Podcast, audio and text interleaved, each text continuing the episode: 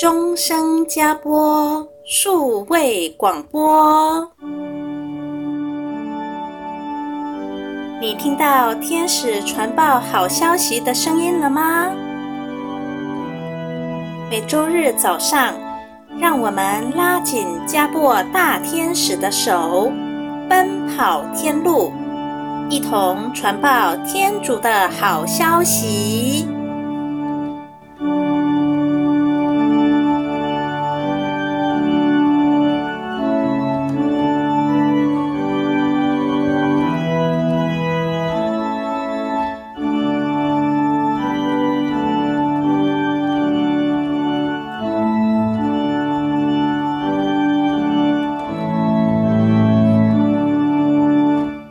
亲爱的听众朋友，大家好，欢迎您来收听我们的终生加播 Podcast 节目，我是怡婷。我们自十月一号开始跟大家分享的是一位有武伤的爱曼丽修女，天主启示给她的圣经里所有的神事，就是让她在影像中看到过去天主所做的一切的奇妙的工作。那上个星期呢，我们已经听到了亚当和厄娃的受造。亚当的受造是在现在的耶路撒冷所在地，而厄娃呢，则是在伊甸园中由熟睡的亚当的肋旁，从这里天主取出了一只肋骨之后，造生了他。在厄娃受造之后，天主又从肋旁这里把一个光亮的祝福放回到亚当的心脏中。这个祝福呢，就是让人类可以圣洁的繁衍后代。当时的亚当和厄娃都闪闪发光，尤其是从亚当的口中发射出的太阳的光芒，还要教化他后代圣洁的子孙。而天主为了要人类善用自己的自由意志来争取天堂，所以就在伊甸园种下了生命树和知善恶树。当时的乐园中，所有的动物们完全不害怕人类，与人类很亲近。可是当中有一条蛇特别的狡猾，它先诱惑厄娃，告诉厄娃吃善恶树果实的好处就是可以不受到控制。这时厄娃心动了，竟然也把果子给了亚当。从此之后，他们两个人身上的光芒就完全的消失了。在人吃了禁果之后，也就有了那棵知善恶树的罪孽的特色。那棵树是从树上垂下树枝，然后扎根在地上，并且就此不断地蔓延开来。这对人类也产生了驱使的作用，使得人类变得跟这棵树一样，有了根深蒂固的放纵情欲的思想，并且甘愿冒着离开天主的危险。无限制的用情欲去繁衍，这样的悖逆与不服从，就造成了受造物跟天主的分离。人类开始有了私欲偏情、独断独行，产生了许多行为的后果，也就是本性上的堕落、罪恶跟死亡。我们刚刚也听到，纯净圣洁的繁殖后代的祝福是来自于天主。所以也离不开天主，而且亚当和厄娃两人的身体内就蕴藏着全人类的肉身与精神的生命。但是因着人类的纵欲，祝福又被天主收回去了。那么天主是怎么收回的呢？就是当亚当要离开他自己的小山丘去找厄娃的时候。天主圣子耶稣基督就从天降下，手中拿着一个像钩子一般锐利的东西，就在亚当犯罪之前，赶紧把他心脏中那个光亮的人形的祝福从里面勾了出来。而同一个时刻，亚当的肋旁也飞出了一小块的光云，这个光云就是未来的童真圣母玛利亚。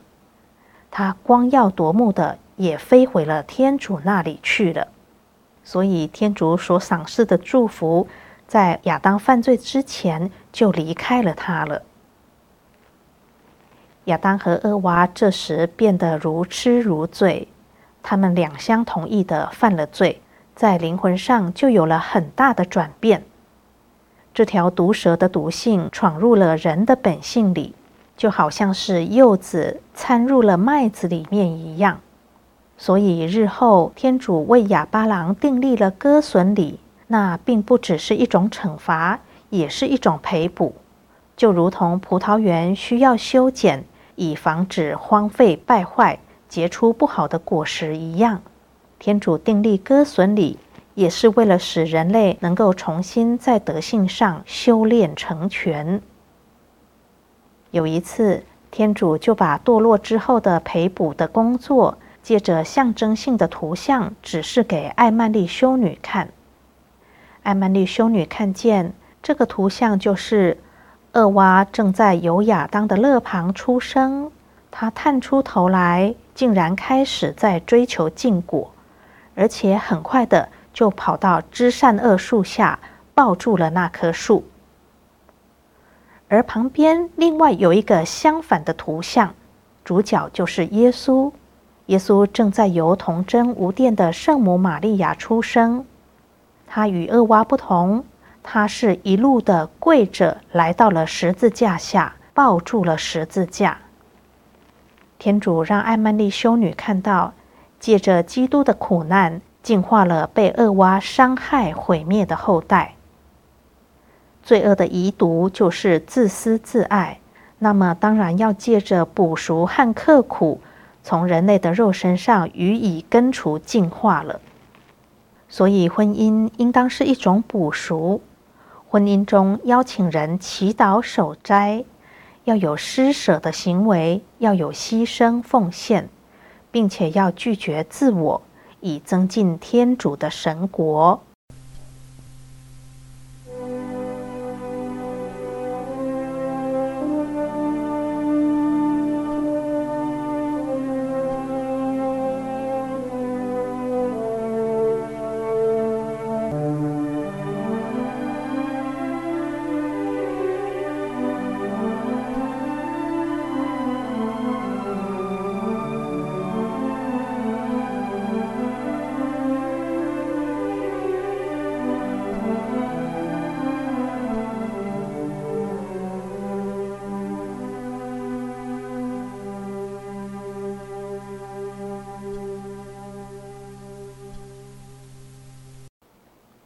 第一个人类是天主的肖像，他与天主合为一体，在天主内寻求自己，所以就像个天使一样。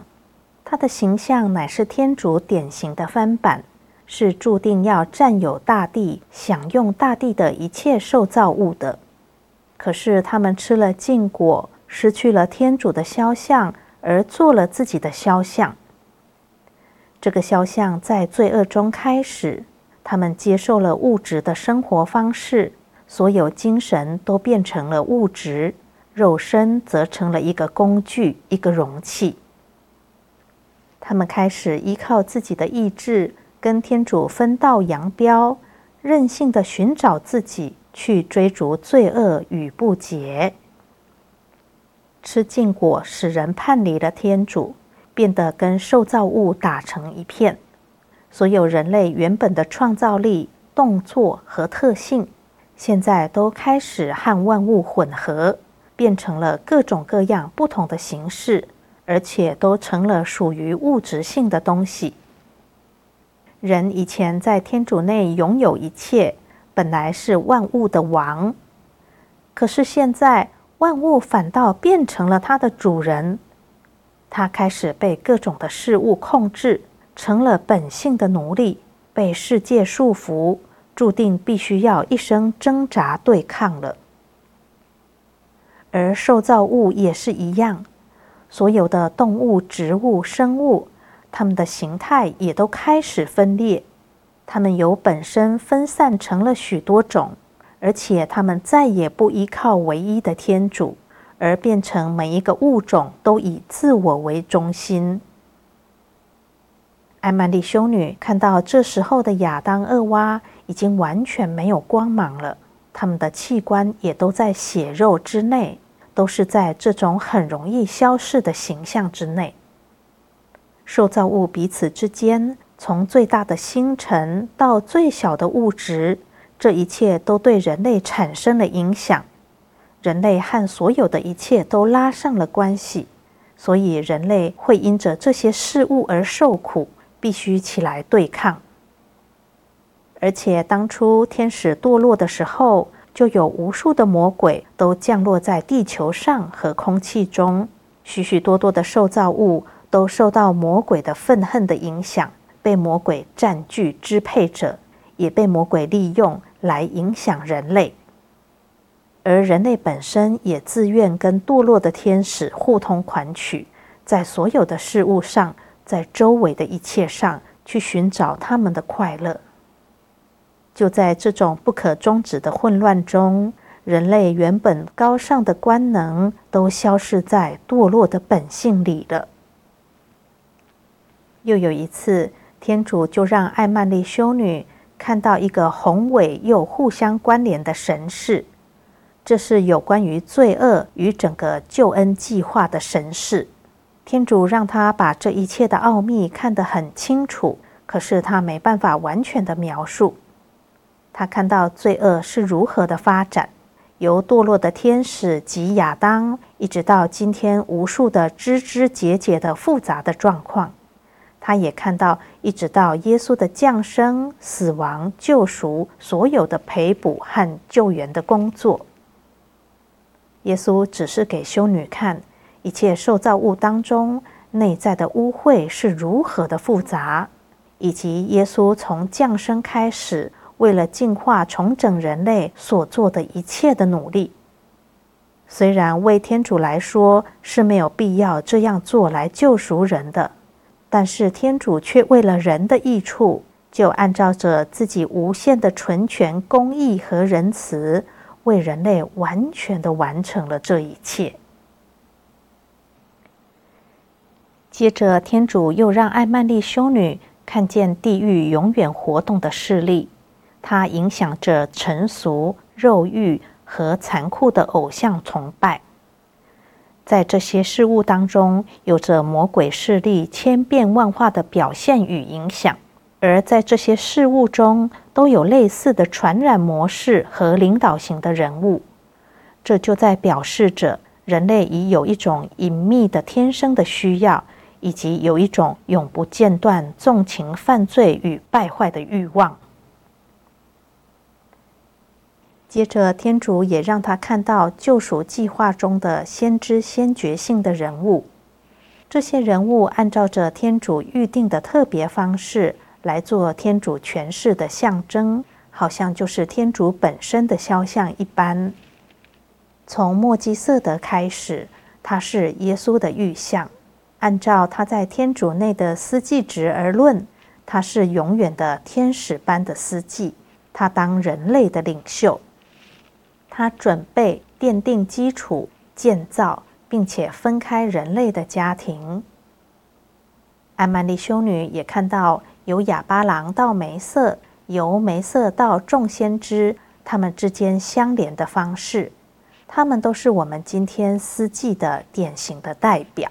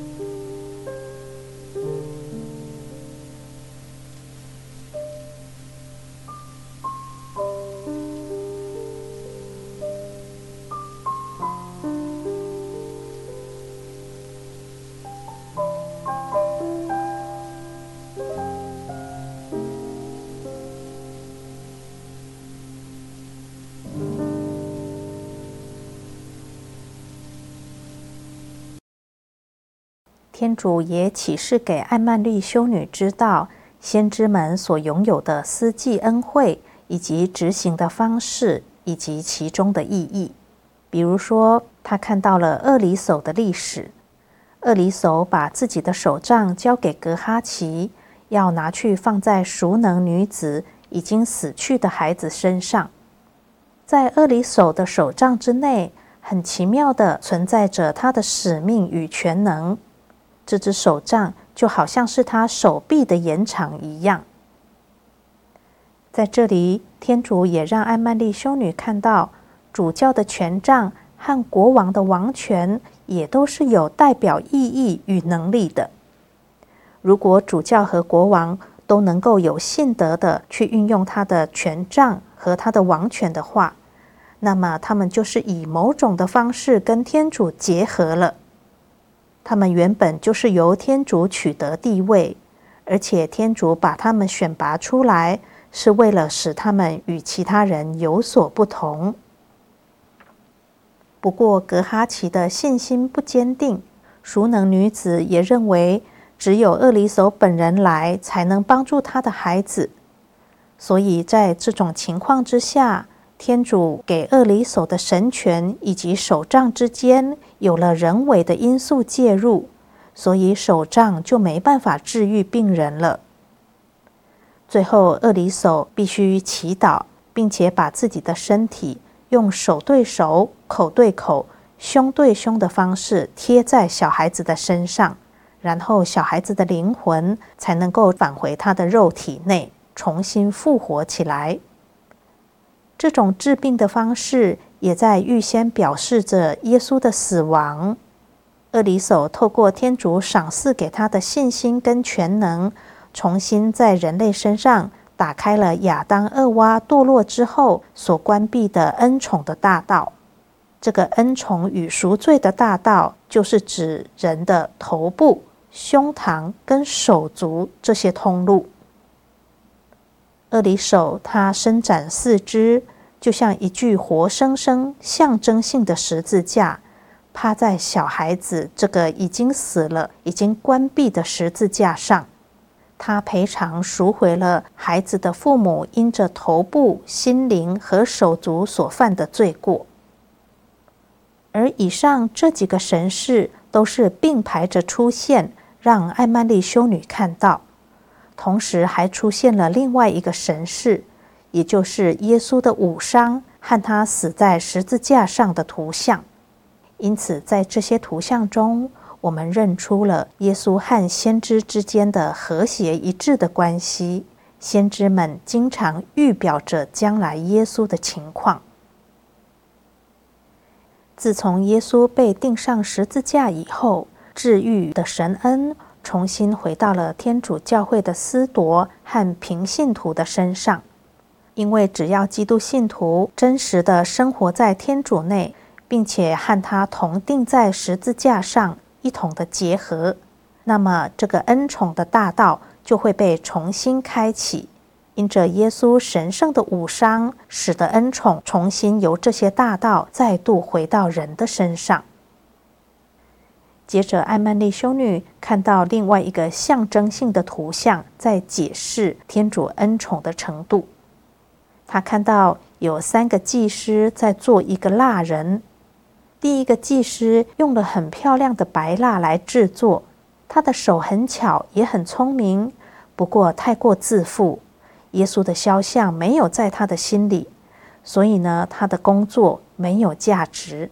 他没有办法做出一个看起来很有生命力的作品，而第二个技师他所用的蜡不如第一个技师的那么白，他的怠惰跟固执破坏了一切，到最后竟然一事无成。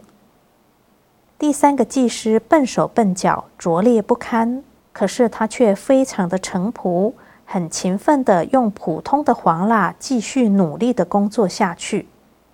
他做出了一个好像会说话的塑像，虽然这个面庞粗糙了一点，但是他的工作却是很出色的。这就在预示着将来许多出名的宣道士吹嘘着他们世俗的聪明智慧，结果却一事无成。相反的，却有许多很贫穷、没有学识的普通人，他们借着自己仅有的司祭职，却行使了治疗和祝福的恩典。天主也使艾曼丽修女看到门徒们被遣发到世界各地去，去粉碎魔鬼的势力，并且分施祝福。可是他们所进入的这些地方，几乎完全为邪魔恶人所侵害了。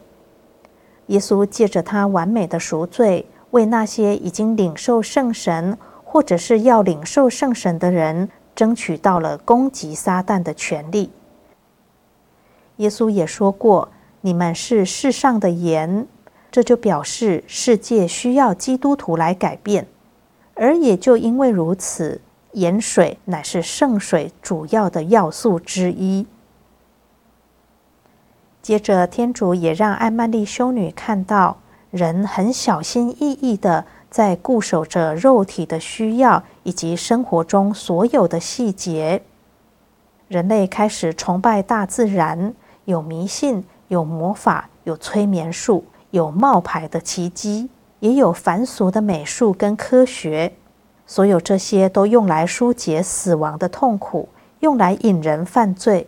用来引人蒙蔽良心，可是这些方法却被人丝毫不苟的，甚至用狂热的心去实行着。而也就是这些人刻意的把教会的礼仪规范来当作是迷信，是一种把戏。他们认为所有其他一切的事都比这些信仰有价值，都可以随意的取代天主的规范。而他们却将自己的生活完全归纳在一些奇怪的礼仪跟细节当中，受这些礼仪细节的控制。唯独天主的王国，他们不加注意，他们宁愿做世界的奴隶。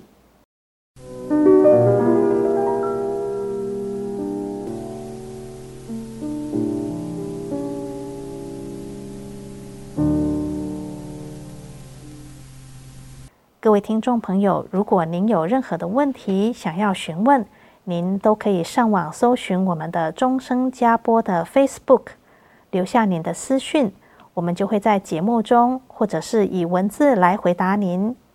今天我们的节目就跟大家分享到这边，愿天主祝福各位，我们下周同一个时间再会。